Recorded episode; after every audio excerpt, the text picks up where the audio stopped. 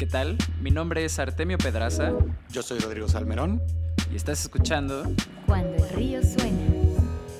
En este episodio recibimos a Alejandro Cosentino, CEO de Afluenta, la fintech de inversión colaborativa más grande de Latinoamérica. Platicamos sobre la evolución de servicios financieros desde bancos tradicionales hasta el mundo cripto, sobre escuchar a tus usuarios sin parar y que nunca hay que dejar de buscar el siguiente paso para tu startup. Bienvenidos. Cuando el río suena. Muy buenos días, muy buenas tardes o buenas noches, donde sea que te encuentres. Bienvenido a una edición más de Cuando el río suena, el podcast en el que invitamos a expertos y profesionales del mundo de la tecnología e innovación para que compartan con nosotros sus mejores insights y consejos para construir negocios saludables de Internet. El día de hoy me acompaña, como ya es costumbre, mi socio Rodrigo. ¿Cómo estás, Ro? Muy bien, muy bien. Y nuestro invitado de esta ocasión conectado desde un lugar recóndito en Argentina, Alejandro Cosentino. ¿Cómo estás, Alejandro? ¿Qué tal? ¿Cómo les va? ¿Qué dicen? Gracias por la invitación. No, hombre, un gustazo tenerte acá. ¿Nos puedes recordar desde mm, qué localización geográfica te estás conectando? Bueno, eh, yo estoy en, la, estoy en Argentina y en Argentina, digamos, hay dos Buenos Aires, la ciudad de Buenos Aires y la provincia de Buenos Aires. La Mm. provincia es muy grande, este es como 40% de la población de Argentina, y yo estoy a 100 kilómetros de la ciudad en la provincia de Buenos Aires, un pueblito pequeñito que se llama Capilla del Señor.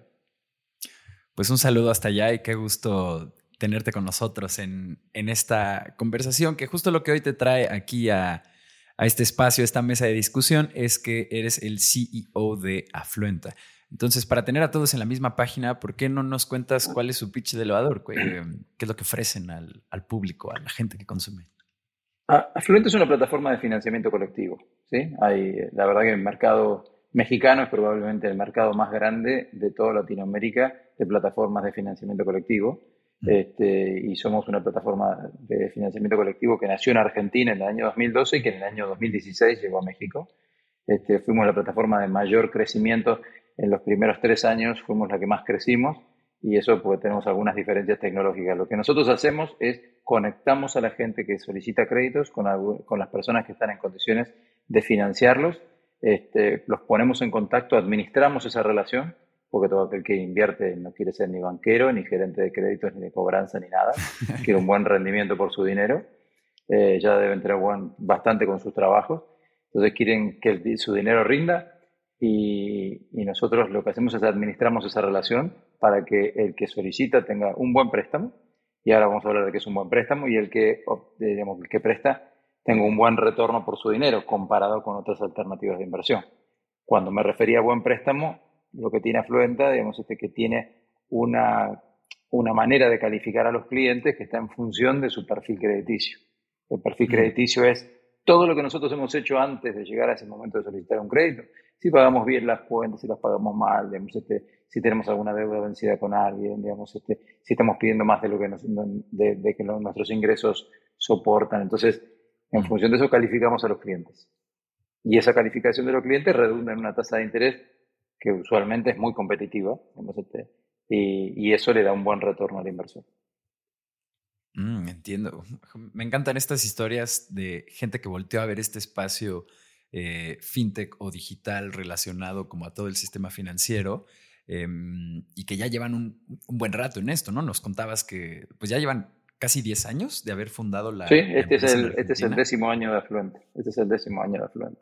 Genial, enhorabuena, pues fe- felicidades por ese lado. También justo tuvimos esta, eh, una conversación con Héctor Cárdenas, el CEO de, de Conecta acá en México. Eh, Claro.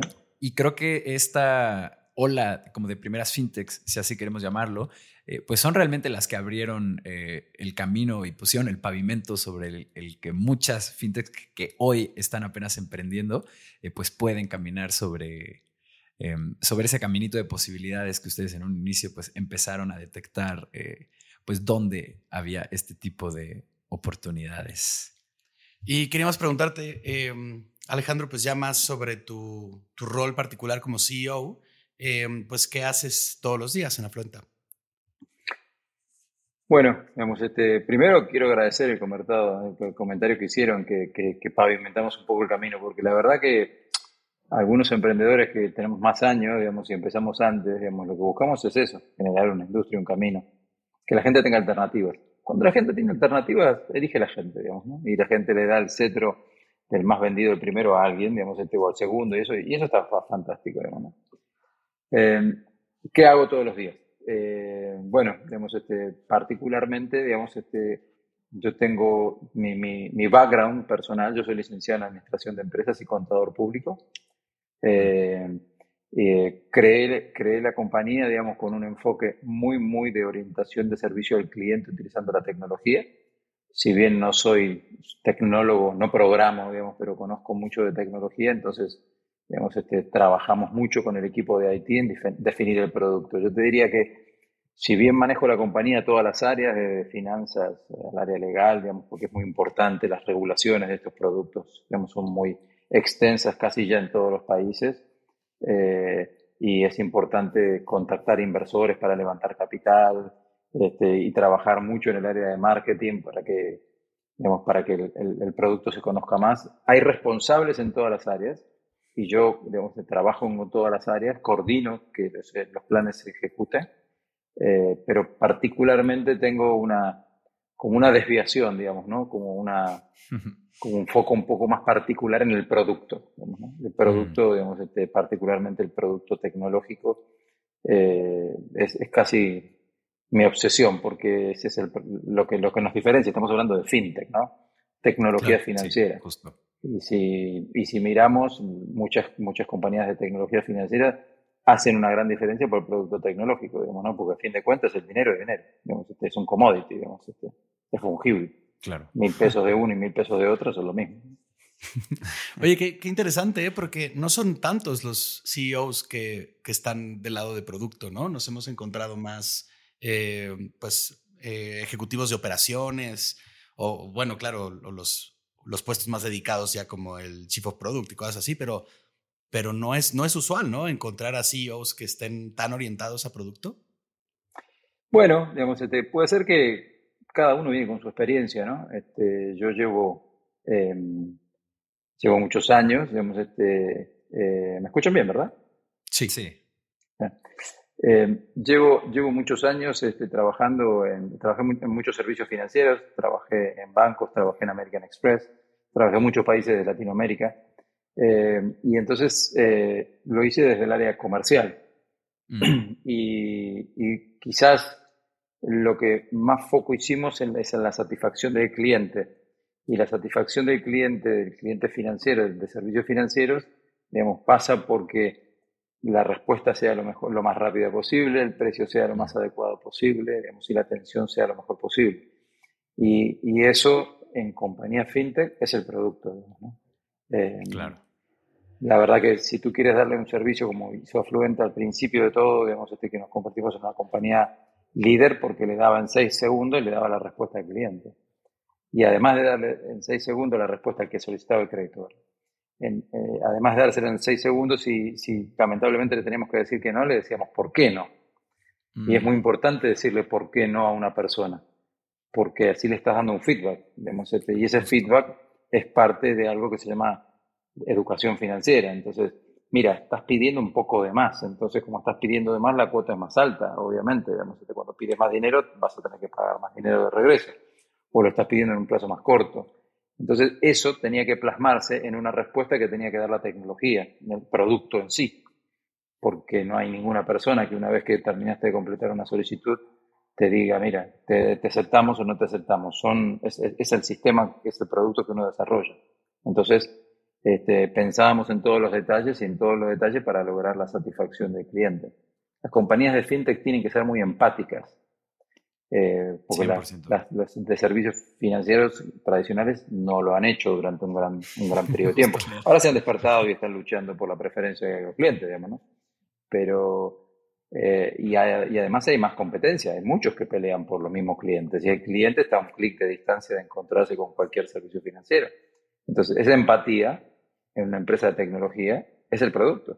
Entonces ese producto tiene que ser rápido, tiene que ser preciso, tiene que estar disponible desde cualquier dispositivo donde uno se quiera conectar, digamos, este, tiene que ser sencillo. Una solicitud usualmente las solicitudes, ¿alguna, ¿se acuerdan alguna vez que fueron a un banco a completar una solicitud? Este, la gente escribía. Sí, y, sí, sí. y ahora, Hacía- digamos, toma un mi- mi celular, primer digamos, este, claro, en cualquier momento, en cualquier momento del día, digamos. Este. Yo siempre cuento la anécdota que entre las di- 12 de la noche y las 10 de la mañana, digamos, este, se inscriben más o menos el 20% de los préstamos, solicitan el 20% de los préstamos. Órale.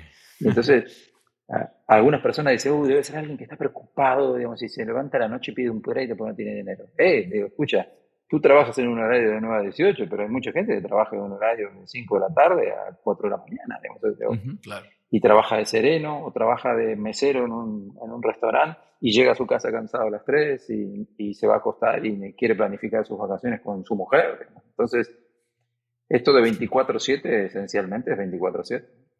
Sí, justo eh, esto que mencionas me recuerda a una anécdota que cuenta, eh, no me acuerdo quién del equipo de Kavak, pero que justo le abrió mucho los ojos cuando tuvieron su primer compra de un auto a las 3 de la mañana.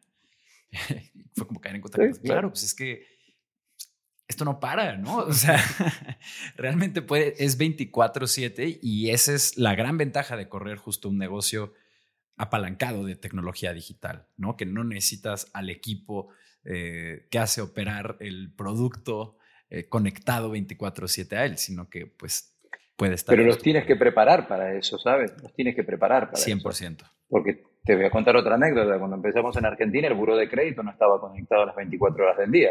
Y nos dimos cuenta cuando nosotros revisábamos que en todos los horarios había clientes y en- de las 3 de la mañana a las 5 de la mañana. Es que es raro, digamos. No, que pensamos, no funcionará Facebook, no funcionará Google, no funcionará AWS, lo que sea. Y que no funcionaba el buró. Ya. Porque no, un día nos dijeron, nosotros estamos preparados para darle servicio a los bancos, no a las fintech. Digo, bueno, Claro. no vale que se pongan a darle el servicio 24 Sí. horas porque estas compañías requieren servicio 24 horas.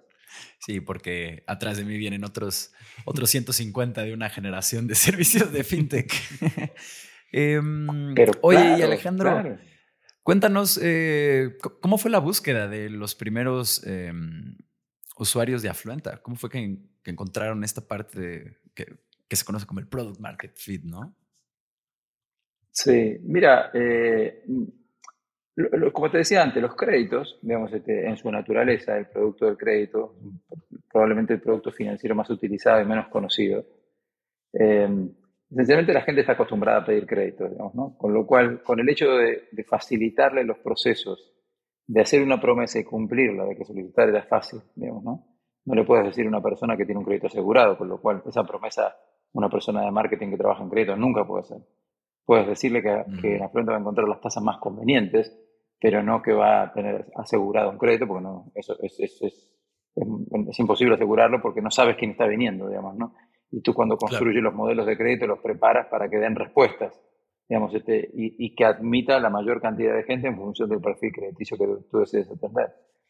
Pero claramente, digamos, este, eh, al inicio, digamos, había menos competencia que ahora. eh, por lo tanto, había, no había gente que no, no hacían publicidad por Internet, los bancos no hacían publicidad por Internet.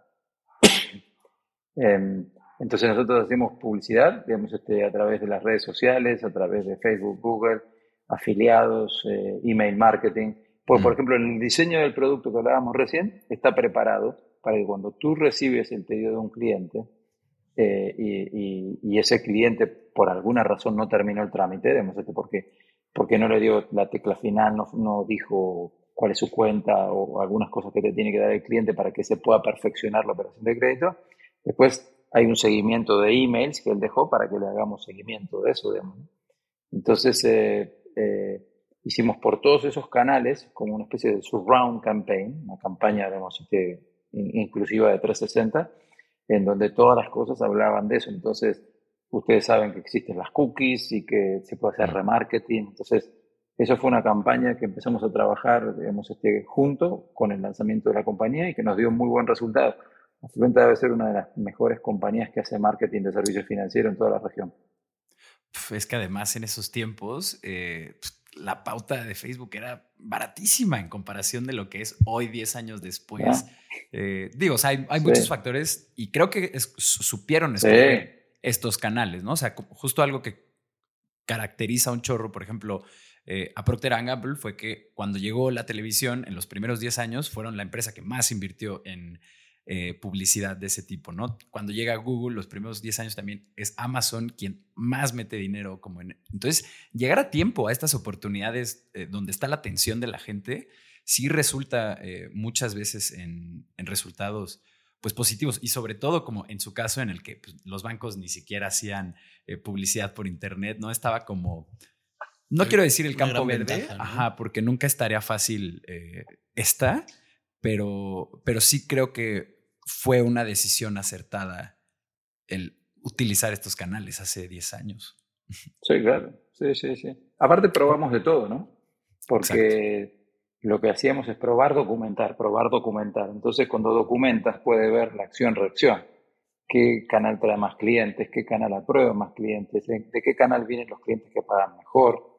Eh, probamos televisión, digamos, este, por, supuesto que la, televisión construye marca y la aparición en una pantalla grande legitima las marcas y les da una presencia que a la gente les hace más creíble, pero no te trae un cliente, ¿no? Entonces, este, el mix de marketing que tú tienes que hacer, digamos, este, es extremadamente importante porque si te pasas de que quieres verte tu marca en la televisión, no te va a traer solicitudes de crédito con las cuales generas ingreso, ¿no?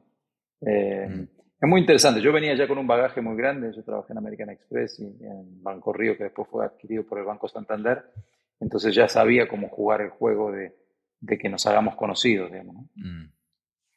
Oye, Alejandro, y sobre, mm, y sobre la tecnología que, utiliza eh, Afluenta, me imagino que ha cambiado mucho a lo largo de estos años. Diez años son bastante. Pero, mm, ¿qué, ¿qué piezas de tecnología consideras que son las más valiosas ahora o que durante su proceso fueron las que, vamos, las que lograron el, éxito?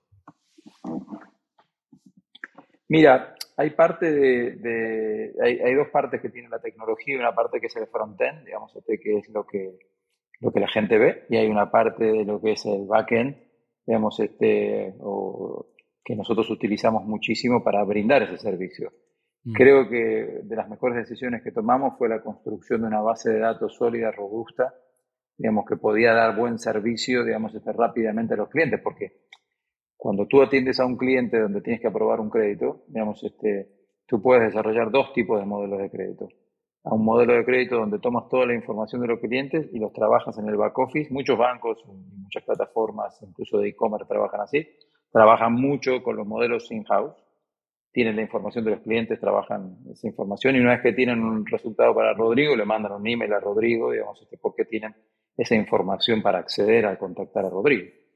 este, mm. Pero otras compañías, digamos, cuando arrancan, particularmente cuando arrancan como arrancó Afluenta, tenía que generar un modelo de, un modelo de atención y un modelo de análisis crediticio en donde se construía el modelo eh, y la, la, única información que faltaba era la información de Rodrigo. ¿no?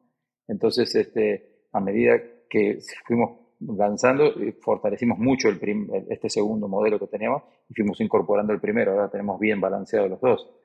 Pero eso, eso se hace porque tienes una buena infraestructura, la desarrollaste correctamente, digamos, te este, la balanceaste con el, poder de cómputo necesario para responder, con el ancho de banda para responder, pero esencialmente toda la parte de la estructura por detrás, digamos, este, era sencilla, rápida, digamos, este, la base de datos fue, fue determinante. Por supuesto que eso después lo complementamos con una experiencia de usuario muy, muy rápida. Digamos. Nosotros vivimos midiendo en cuántos segundos este, todos esos tests que uno hace con Google, digamos, este, para, para, saber cuán rápida es la página y cómo nos compara contra nuestros competidores y cómo compara contra la vez anterior. Eso, eso ha, sido, ha sido fundamental. Oye, pero a ver si, si entendí eh, bien, Alejandro. O sea que resolvían todo, digamos, en la parte del front-end? O sea, la, respuesta era así de, inmediata. Yo metía mis datos y en ese momento recibía mi, respuesta. Sí, correcto. Eh, seis segundos, ¿no? Seis segundos. Seis segundos. Siete segundos es el promedio. Oye, pues es, que eso hace, diez años Pónganse a pensar. No, no, hoy, hoy, está un poquito más bajo, digamos, hoy está alrededor de cinco segundos, digamos, ¿no? Porque también hay latencias, ese tipo de cosas. Pero pónganse a pensar ustedes. Ustedes hoy van y buscan un crédito. Y la verdad es que todos nosotros, después de muchos años, ya llevamos, nosotros llevamos 10 años, pero la gente interactuando con los teléfonos celulares y con todo eso, lleva muchos años. La gente ya se acostumbró a que todo es instantáneo. Vivimos en la era de la instantaneidad. Entonces, como todo es instantáneo, tu expectativa cuando te acercas a alguna oferta con servicios financieros, de transporte, de lo que sea, a través de dispositivos conectados a Internet, tú estás esperando una respuesta instantánea. Si no es instantánea, se genera una, una pérdida económica porque el cliente se va. Y lo que me costó traerlo hasta delante de la pantalla, como estamos nosotros ahora, se pierde. Es como si yo agarrara mil pesos mexicanos y los quemo, ¿eh? se fueron. Dios. Sí, Entonces, tienes que aprovecharlo. Es cruel, pero digamos, yo cuando lo cuento, eh, a, veces tomo tiempo para contarle a, los, a los, adolescentes, a, los colegios secundarios y, o voy a las universidades y les cuento, es, es una batalla cruel. El, el, mundo en el que vivimos, le digo a los chicos, cuando le mandaste un WhatsApp a esa chica que te gusta y te viviste que te marcó y que acá en Argentina le decimos, me clavó el visto, que te calaba las dos ah, palomitas, digamos, ¿no? Es eso. Tengo, una, tengo un amigo, digamos, este, que, que buscaba novia en Tinder, digamos, este, y me decía, digamos, este, que una, una chica le advirtió, mira, si a mí no me contestas a las 24 horas, yo te borro. Es la era de la instantaneidad, en las relaciones, en los productos, en los servicios, todo. Sí, además, eh, a mí me da risa siempre contar que el año pasado eh, fue el año en el que históricamente más se invirtió dinero para ver cuál de los servicios de última milla era el que podía llevarte los doritos más rápido a tu casa. ¿no? O sea, tenemos como todos estos servicios de Rapiturbo que todavía ni terminas de pedir y ya te está timbrando aquí afuera que ya llegaron justo tu pasta de dientes o lo que sea.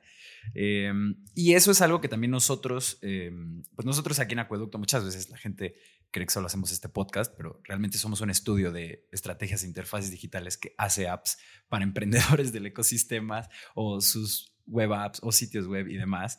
Em, pero algo que siempre les decimos es justo eso, que la gente en Internet está acostumbrada a cierta experiencia y no importa si tú estás en una ciudad pequeña, en una capital del mundo o en justo un pueblo recóndito, em, la gente cuando está en Internet espera tener la misma experiencia que tienen en las apps que pasan el tiempo, que son Facebook, Instagram, Twitter, estas apps que corren rapidísimo, que tienen un excelente estándar de diseño y es realmente algo mínimo de ese estándar lo que tú tienes que ofrecer, eh, no por justo ser más pequeño o ser más local, te puedes dar esa licencia de ser más lento o no tener este diseño de primera. Pero antes de cerrar esta primer eh, mitad, Alejandro, después de estos 10 años, ¿qué nos puedes decir de los más de 50 mil clientes que sirve y ha servido a Fluenta? Eh, estando tan cerca de ellos todo este tiempo con los datos que recopilan, las entrevistas que tienen con ellos. Em, igual y dos cositas que nos puedas decir. Mira, una de las cosas más valiosas que, hemos construido con los clientes, eh, por supuesto que si yo le, cuento a un inversionista, digamos, este, siempre te va a preguntar, digamos, este, los ingresos que genera, el stickiness o la recurrencia con la que compran tu servicio, digamos, este, mm. eh, que ambas dos cosas son buenas, digamos, ¿no? A mí lo que, lo que destaco de la relación con los, con los inversores y solicitantes, ¿no? Ambos dos grupos son dos grupos muy distintos. Es, es la capacidad de comunicación que tenemos. Nosotros les hacemos encuestas permanentemente. Les preguntamos acerca de qué cosas estamos eh, haciendo bien, qué cosas estamos haciendo mal, qué cosas estamos pensando para el futuro, los consultamos, digamos, ¿no? Por ejemplo, es algo que vamos a lanzar pronto, pero los argentinos me decían, este, yo quiero invertir en México y en Perú. Los mexicanos me decían, ¿por qué yo no puedo invertir en Perú y en Argentina? Es como que eran clientes de la categoría del producto, pero sin las fronteras en la cabeza de ellos. Mm. Las fronteras, digamos, este, cuando tú tienes Netflix, Uber, digamos, este, Spotify, digamos, este, y ellos son clientes de esas compañías, este, son clientes globales de esas empresas. Entonces, nos hacen, nosotros nos decían eso, digamos, y nosotros empezamos a construir un servicio para eso, digamos, que vamos a lanzar pronto. Porque en realidad, digamos, este, si el inversor está invirtiendo, digamos, este, y esto es particularmente para el inversor, digamos, está invirtiendo en solicitudes de crédito en México, porque no podría hacerlas en Perú, ¿no? Y la verdad es que nosotros cuando hacemos los productos, cuando ponemos el precio de los préstamos y como consecuencia está el préstamo de la rentabilidad, siempre pensamos en que tiene que ser X tantas veces que los certificados de depósito o que tiene que tener una rentabilidad que nosotros consideramos que sea atractiva para que una persona invierta. Bueno. A partir de esta charla con los, con los inversores y también con los solicitantes, porque nos piden, digamos, este, la pandemia nos enseñó muchísimo en el diálogo con, con, el solicitante cómo, cómo, ayudarlo a pagar, digamos, ¿no? Mm. Eh, ese, es, ese es el valor más importante que nosotros vemos, digamos, este, eh, porque existe esa confianza, existe ese canal abierto de comunicación que lo tienen conmigo ¿eh? y con cada uno de mis colaboradores. Este, hoy, hoy aquí en, en, Argentina es carnaval, lunes y martes fueron feriados. Y hoy me llamó un cliente, y hoy hablé con un cliente, digamos, ¿no? Este, y ese canal de comunicación a mí me parece valiosísimo, porque es como una investigación de mercado permanente. Es entender, es, es entender lo que ellos están buscando, qué cosas estamos fallando, qué cosas podemos complementar. Eso es importantísimo. Fantástico, muchas gracias Alejandro. Estamos llegando a el corte de este programa. Le recuerdo a toda la gente que nos está escuchando que en cuandoelriosuena.com ustedes pueden encontrar el call to action a la newsletter de este programa. Y si se suscriben, prometemos enviarles una notificación cada que salga un capítulo nuevo. Y de igual forma, en el correo de confirmación de esa newsletter viene el link para unirse a nuestra comunidad de Discord donde estamos reuniendo a los fundadores y líderes de startups de Latinoamérica. Ya somos más de 100 personas en ese espacio. Hay genuinamente de todo. Si tú tienes una duda respecto a tu emprendimiento, eh, siéntete libre de venir a este espacio y preguntar. Ahí hay CTOs, CEOs, CPOs, abogados, este, hasta está gente de otros podcasts. Em, pero bueno, este es un espacio por y para emprendedores. No dudes en unirte. Regresamos. Estás escuchando Cuando el río suena, un podcast de conversaciones con agentes expertos y emprendedores del mundo digital. Tus anfitriones son Rodrigo Salmerón y Artemio Pedraza, fundadores del estudio de estrategias e interfaces digitales Acueducto. Para más información, visita cuandoelriosuena.com. Si encuentras valioso este podcast, por favor ayúdanos a compartirlo con un amigo o síguenos en Spotify o iTunes. Muchas gracias. Regresamos con Rodrigo y Artemio.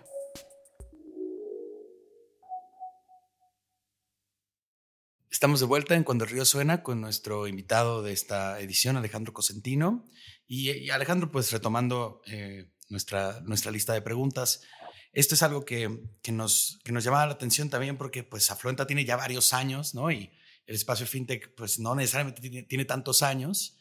Em, y entonces queríamos saber, bueno, pues en qué momento te diste cuenta de que ibas a jugar all-in en el espacio fintech, que eso era el, Em, vamos, que, era aquí donde querías eh, hacer tu empresa.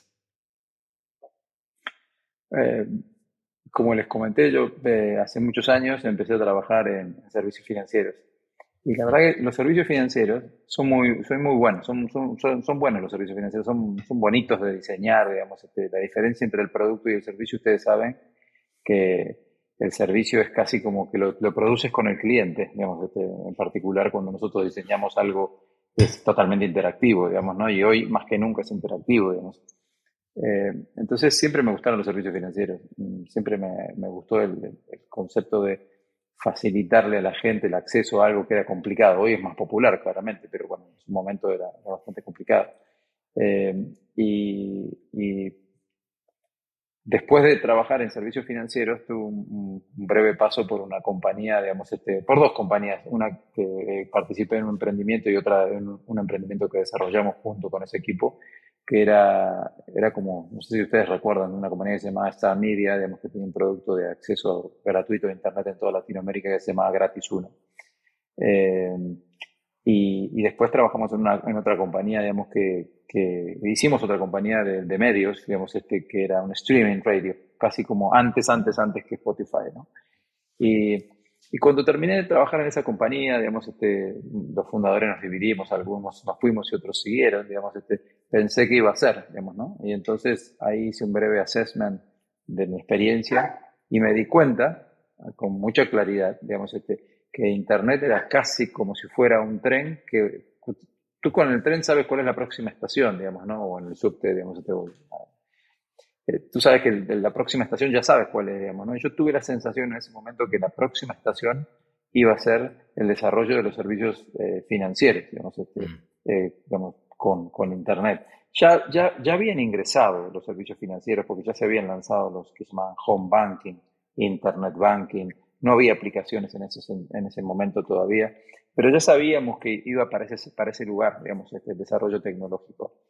Y entonces, este, después de hacer ese assessment, dije, llevo muchos años trabajando en servicios financieros y muchos años en tecnología, ¿no? Y, y entonces ahí me animé. Ya había compañías como PayPal, digamos, ¿no? Pero, pero no había muchas compañías de, de servicios financieros y mucho menos de, de financiamiento colectivo o marketplaces, digamos, quitando al intermediario del medio y uniendo las partes. Con lo cual, este, me, me, aventuré al desarrollo de eso, digamos, este, y bueno, ha sido, ha sido positivo, digamos. Lo que he descubierto es que hay un libro que estoy leyendo que se llama El obstáculo es el camino, digamos, este, que, que en esto de innovar, digamos, se trata de ver los obstáculos y sortearlos. Algunos los puedes correr, a otros los saltas, a otros los rodeas, digamos, este, pero es, el obstáculo es el camino. Qué, interesante y también qué complejo, porque, pues, eh, vamos, las, las trabas, así, bueno, hace rato, ¿no? Mencionabas eh, también, eh, Artemio, lo de, lo de ir haciendo camino mientras, mientras van, van avanzando, ¿no? Ha de haber sido muy complicado, pues, meterse a hacer fintech hace 10 años, ¿no? no se han de ver, pues, como, como, esto que dices del, del buró que no estaba conectado, ¿no? Todos estos servicios que no estaban pues sí, es una buena apuesta, ¿no? Y, y, aunque sea hace 10 años que, hace 10 años, pues justo ya, ya teníamos estas plataformas como Facebook, Google, ya era el oráculo que soy, al que le puedes preguntar lo que quieras. Eh, pues todavía había mucha gente que tiene incluso esta versión a las cosas en Internet o al cambio eh, inminente de las cosas solo por cómo se venían haciendo antes eh, muchas cosas, ¿no? O sea, por ejemplo, y además aquí donde tenemos, por un lado, por ejemplo, mucha gente que todavía le corre a los servicios financieros como por, yo nunca voy a tener una tarjeta de crédito, ¿no? Esto, eso es algo que todavía se escucha el día de hoy. Luego, el como pasar estos servicios a Internet, ahora apps y demás, o sea, sí son, sí son muchos cambios realmente los que ha habido en, en ese sentido. Eh, pero Alejandro, para las startups justo que apenas están entrando a este espacio, que justo está súper caliente, es el que más está recibiendo inversión aquí en Latinoamérica de Venture Capital en el momento. Eh, mucha gente como tú que viene del espacio bancario o de tener experiencia ahí, están emprendiendo como nuevos servicios de fintech. Eh, para todos estos jóvenes que están apenas arrancando, ¿a qué comunidades les, les recomiendas acercarse? Porque hemos notado también que justo este esta industria o este mercado, si queremos como llamarle de alguna manera, eh, pues sí existen como estos lugares como FinTech México, FinTech Latinoamérica, o hay como más comunidad alrededor de, esto, ¿no? Mira, eh, es muy útil que los emprendedores que están pensando en emprender se acerquen a las, a las asociaciones este, empresariales que hay en todos los países, ¿no? Esta FinTech México, que eh, agrupa a, digamos, a muchísimos emprendedores en México, tiene los mejores emprendedores dirigiendo, digamos, este, esa, esa asociación. Lo mismo me pasa en Argentina, digamos, donde he sido socio fundador, digamos, este, y, y, la verdad que son buenos espacios en donde te vas a encontrar con colegas. Puedes pensar de que si le vas a contar la idea a alguien, alguien te la va a copiar, pero las ideas después hay que ejecutarlas y lo que cuenta es la ejecución, digamos, ¿no? Pero te vas a encontrar con colegas. hay, hay, siempre buena gente en, en esos este, espacios. Y, por ejemplo, México tiene un espacio muy, muy bueno, que es la Asociación de Financiamiento Colectivo, que creo que casi es incluso anterior a, FICO. Se llama FICO y que casi es anterior a FinTech México, en donde hay muy buen espíritu de, compañerismo, de compartimos muchísima, muchísima información entre todos. Este, eso es lo primero que le diría. Lo segundo es que se busquen buenos abogados. El mejor, el mejor amigo del emprendedor FinTech es un abogado hay que, tienen que saber los que van a entrar al negocio, en el negocio fintech, que el negocio fintech es un negocio que tomó más tiempo en algunos países o menos tiempo en otros, pero el destino era que iba a ser regulado. El regulador financiero, digamos, este, y no solamente hablo del regulador bancario, el regulador financiero en su conjunto es un regulador, digamos, activo. Este, es como el regulador de, eh, de, la, de, la, comida, de la salud, del transporte, digamos, ¿no? O sea, el regulador, en su, el Estado en su rol, digamos, tiene autoridad de aplicación para algunas cosas, digamos. Este, para otras no, son totalmente libres, digamos, ¿no? Pero particularmente para el producto financiero, digamos, sí.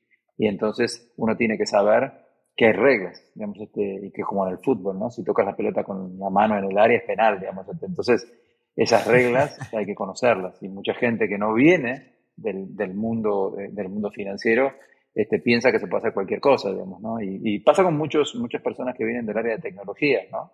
Eh, y entonces es bueno acercarse a los abogados, es bueno acercarse a los reguladores. Este, yo, he tenido, yo tengo un recuerdo bueno, recuerdo una vivencia muy buena con, con el regulador en México, digamos, este, he mm. ido muchísimo antes de lanzar, digamos, y, he pedido este, opinión a los reguladores para poder lanzar. No estaba regulado, piensa que yo, nosotros lanzamos en el 2016, estábamos preparando desde fines del 2014, casi todo el 2015, estábamos preparando ya para salir y en ese momento estaba por salir una regulación y el regulador nos decía, no, por ahora no salgan, después nosotros sí. Y mm. tengo la mejor opinión del regulador en México, digamos, este, y de, la ley, participé en la ley, digamos, este, y he visto el esfuerzo que ha hecho el regulador por tratar de darle un marco regulatorio que en otras partes de la región no estaba, digamos, este. Cuando tú no tienes un marco regulatorio, siempre trabajas con un grado de incertidumbre adicional a la incertidumbre de crear un servicio que no saben si van a aceptar los clientes, digamos, ¿no? Exacto. Entonces, eh, eh, hay, mucha polémica respecto a la regulación. Los emprendedores este, fintech queremos que, quisiéramos que no exista la regulación y hacer todo y autorregularnos, pero la verdad que la autorregulación no es efectiva. Digamos, tenías pareja para todos porque siempre hay uno que va a tomar más riesgo que otro y ahí puede sacar alguna ventaja. Digamos, y me parece que, es buena que haya una regulación. Sí, es necesario. Justo nosotros seguimos muy de cerca y somos muy activos en el espacio cripto. Em, y como todo lo que está pasando en Web3 a nivel internacional. Em, y somos muy conscientes de que, pues, eventualmente, así como con FinTech, vienen regulaciones eh, muy este, sustanciales en ese espacio y nadie se puede salvar de ellas, ¿no? Porque justo lo que vemos ahorita en el espacio cripto es que hay como eh, pues es este Wild West eh, en, el, en el que todo puede pasar, ¿no? O sea, vemos eh, inversiones colectivas, ah, servicios de préstamo automatizados con unos intereses o retornos que pues ahí hay unos chanchullos bien locos de cómo los hacen o no hay como realmente transparencia de qué está pasando ahí, demasiada gente anónima, ¿no? O sea, como todo esto pues tiene que llegar a, un momento en el... Y estamos muy cerca a, como a ver ese momento, ¿no? Pero creo que si tú eres un, alguien que está construyendo algo en, en un espacio que no está regulado, pero el sentido común te dice que las regulaciones vienen o llegarán eh, eventualmente, pues qué mejor eh, dar como este primer paso. Sí, exacto, estar preparado.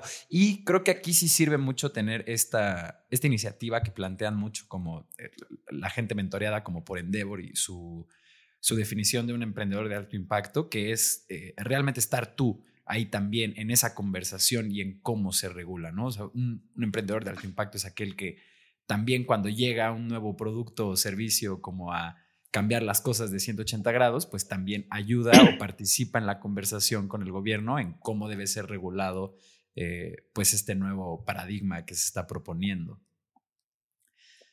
Tú sabes que eso que tú mencionas este, es, muy interesante eh, porque el regulador necesita la ayuda de nosotros, necesita entender qué hacemos.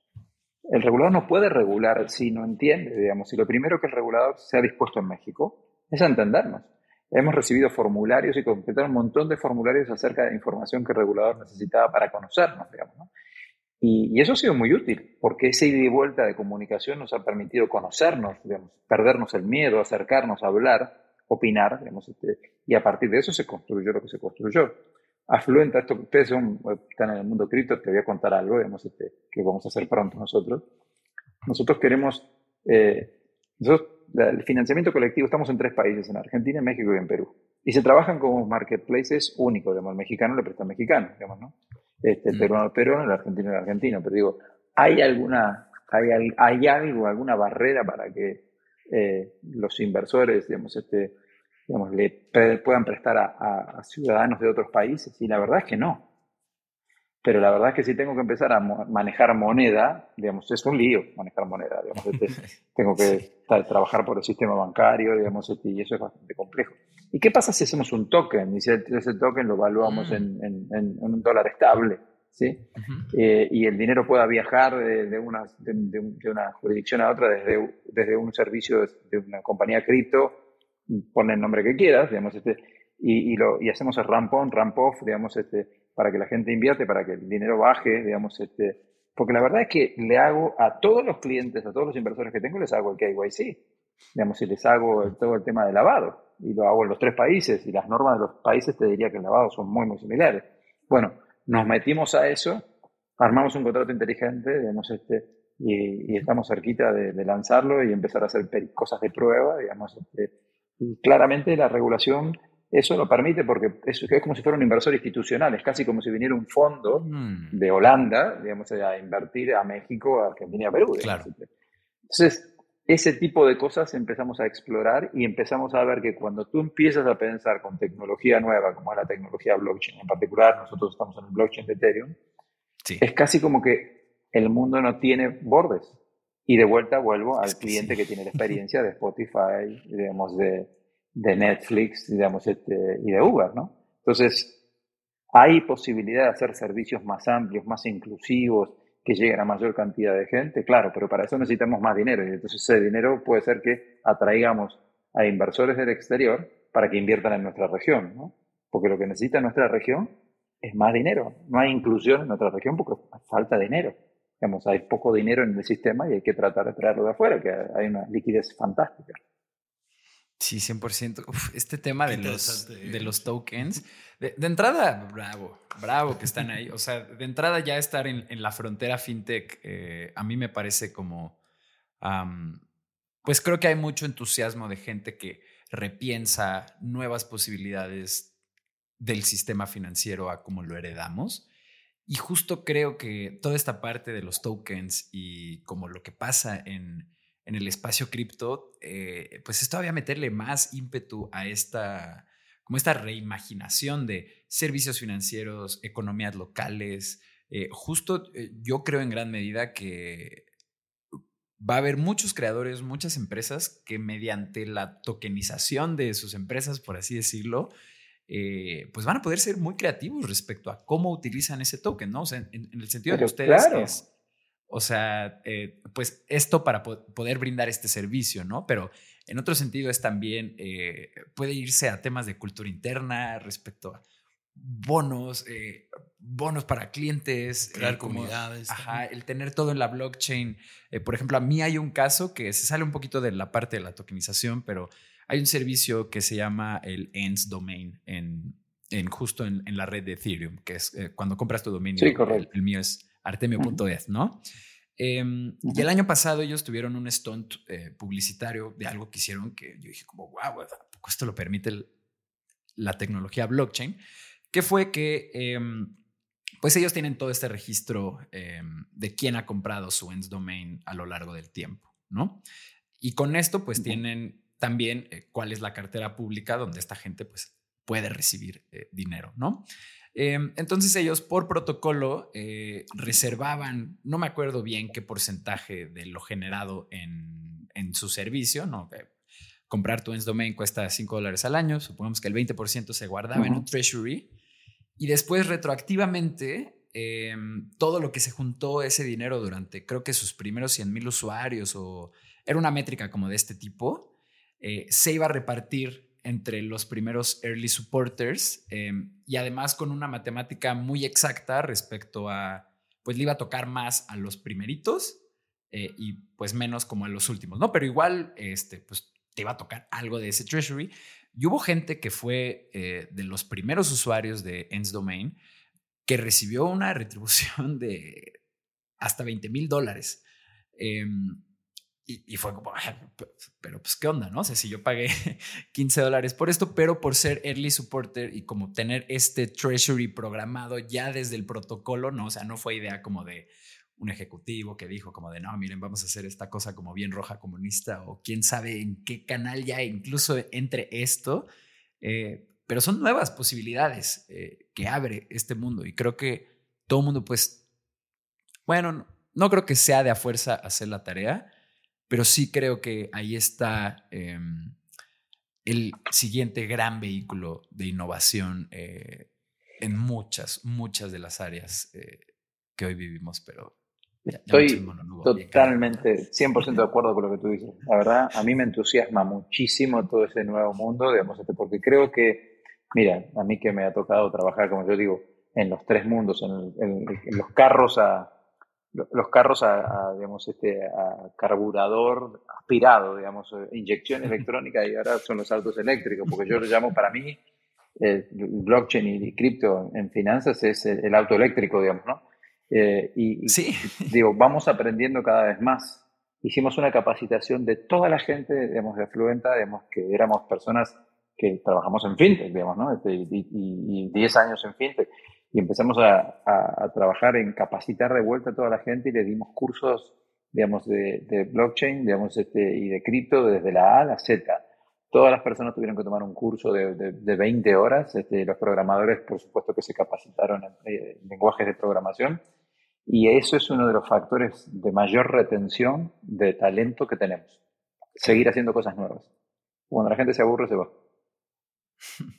Sí, cuando dejan de crecer, pues ya que pues lo, más fácil es... A mí me gusta decir que le damos le damos employability, la habilidad, digamos, este, para, siempre digo, cuando tú te vas a un trabajo, digamos, te estás yendo a un trabajo, sí. ¿Por qué te vas a ese trabajo? Seguro porque quieres seguir creciendo. Si ese trabajo, digamos, solamente te va a dar dinero y no te va a dar capacitación para que tú sigas creciendo, piénsalo de vuelta.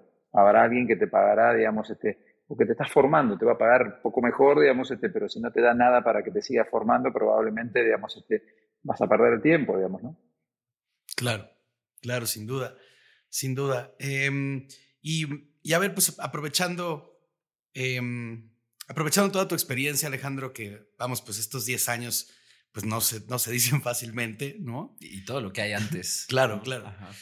Claro, este, ¿cuáles han sido las, las, lecciones más grandes que te has llevado? Vamos, pueden ser eh, tres, nos gusta siempre el número tres. Em, después de pues 11 años en este emprendimiento, o vamos, digo, tu carrera es mucho más larga, pero que hayas podido aplicar aquí, que, quieras compartir con la comunidad de jóvenes emprendedores que hay allá afuera? Bueno, a, ver, digamos, una de las cosas que me gusta decirle a, a, los emprendedores que están empezando, digamos, este, es que tienen que, cuando uno hace evaluaciones de planes, digamos, este, mm. no pensar que siempre las cosas van a salir como uno piensa, digamos, ¿no? Este, y, y desde, ese, desde ese punto de vista, a mí me gusta decirle a la gente que preparar plan A, plan B, plan C y si hay un plan D también, digamos, ¿no? Porque cuando uno va caminando el, camino, digamos, este, y, aparecen cosas, digamos, este, que no pensamos correctamente en el principio, digamos, este, después repensarlas sobre la marcha, siempre tiene menos tiempo, digamos, ¿no? Siempre tiene menos tiempo para arreglar aquello que, que no salió como pensabas. Entonces, plantearse escenarios, digamos, este, bueno, vamos a hacer este producto, digamos, este, y qué pasa si esto no funciona, digamos, este, o, si esta alternativa que estamos, este camino que estamos tomando no funciona. Siempre me gusta pensar eso. Y me gusta pensarlo en todo, digamos, ¿no? Estamos levantando capital, sí. Bueno, estamos yendo, tenemos dos inversores eh, interesados, digamos, que pueden ser los lead investors de esta ronda, digamos, pero ¿qué pasa si no, no, no lo hacen? Sigamos buscando, sigamos consiguiendo, digamos, este, hasta que tengamos suficiente cantidad de inversores como puedan liderar la ronda Después seguramente, digamos, si te sobran, digamos, es un happy problem, digamos, este, y eso no, va a ser un inconveniente, digamos. Este, lo, mismo, digamos, este, con, cuando uno construye infraestructura, perdón, la, la, estructura de, la gente, ¿no? Este, yo siempre sé que es costoso, digamos, este, tener una organización redundante, ¿no? Me refiero a que siempre tengas un número uno y número dos de cada área, digamos, ¿no?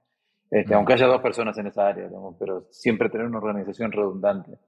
Eh, es mm. complejo, digamos, es costoso, pero mucho más costoso, le digo a la gente, digamos, este, es que tienes una persona en un área y se te va esa persona, digamos, y cuando se te va esa persona te quedas con un vacío que después lo tiene que llenar otro que no es un profesional de esa área, digamos, ¿no?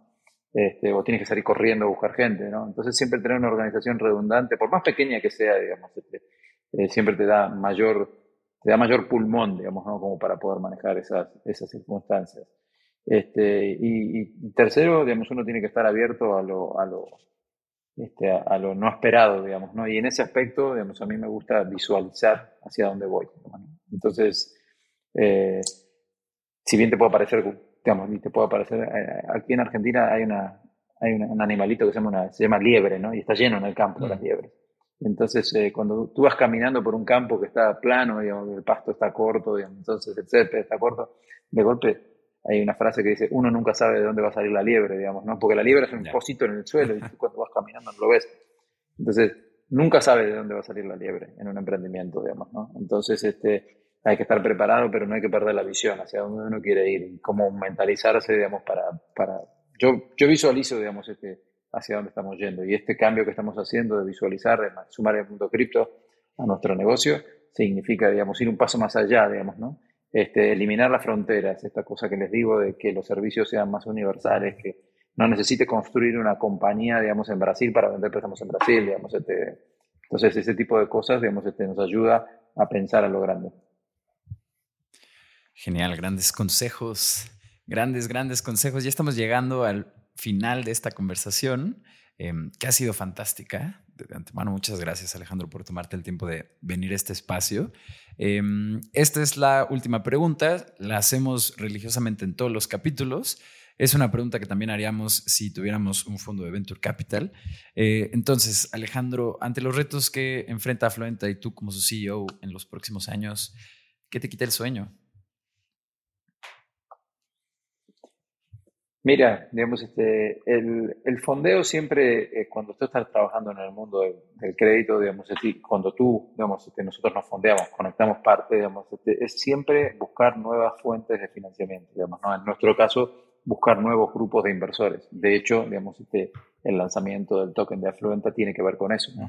Digamos, nosotros tenemos inversores retail, que son las personas como nosotros que invierten su dinero, tenemos inversores, digamos, este, que son un poco más grandes, que llamamos inversores acreditados, digamos, que son personas que mm. tienen experiencia en invertir e invierten más dinero, digamos, y, pero siempre local, digamos, ¿no? Entonces, este, ahora lo que estamos buscando es la creación de esos mismos fuera de los países donde trabajamos, digamos, este, o sea, ya tenemos en mm. México, Argentina y Perú, digamos, este, unirlos, ir a buscar esos mismos afuera, digamos, este, que son inversores institucionales e inversores acreditados, que si quieren trabajar armando su portafolio, que lo puedan armar, pero también sumar inversores institucionales con el token, con lo cual eso es, eh, a mí me quita el sueño siempre, porque si nosotros tenemos capital, digamos, este, que es inversores, digamos, este, que, que, siguen animados en darle préstamo a otros, el negocio crece. Y crece en volumen, crece en dimensión de país, digamos, este, y, y armamos un portafolio cada vez más grande, ¿no? Ese es el, lo que más nos, porque después los demás, digamos, este, está como ya en, en Afluenta tenemos mucha experiencia, los modelos de riesgo se arman y se actualizan, digamos, este, dos veces al año. Tenemos expertos en cobranza, digamos, este, de hecho, Afluenta, digamos, se convirtió en, Argentina y en México en la primera organización que logró eh, validar la firma electrónica para, para, mm. los, para el otorgamiento de créditos y eso después los hace más cobrables. Después la operación funciona bien, digamos, ¿no? Pero lo que uno no maneja, digamos, este, mira, aparece una guerra, digamos, este, allá bien lejos entre Rusia y Ucrania, digamos, este, y, entonces, digamos, este, siempre es un factor que altera los capitales. Entonces, traer capital siempre, digamos, este, es algo, digamos, que, que eso hace falta. Genial, Alejandro. Pues ahora sí, eso ha sido todo. Muchísimas gracias por eh, el tiempo que te tomaste para venir a este espacio a compartir con nosotros y con nuestra comunidad de emprendedores. Eh, le recuerdo a toda la gente que esté escuchando que en cuandoelriosuena.com ustedes pueden encontrar el call to action de la newsletter de este programa y si se suscriben, nosotros prometemos avisarles cada que haya un capítulo nuevo. De igual forma, los invitamos a unirse a nuestra comunidad de Discord. El link lo encuentran en el mail de confirmación de esta newsletter. Em, en este servidor estamos reuniendo a todos los fundadores y líderes de startups de Latinoamérica. Apenas somos más de 100 personas en este espacio, así que nos falta gente. Em, únanse o mándenle el link a alguien que crean que este lugar y esta comunidad eh, pues puede servirle o puede ser eh, parte de su vida para el camino que están recorriendo. Y creo que no hay nada más que agregar, ¿verdad, Ro? No, estamos. Más que desearles una bonita tarde, un bonito día o una bonita noche, no importa dónde estén. Hasta la próxima.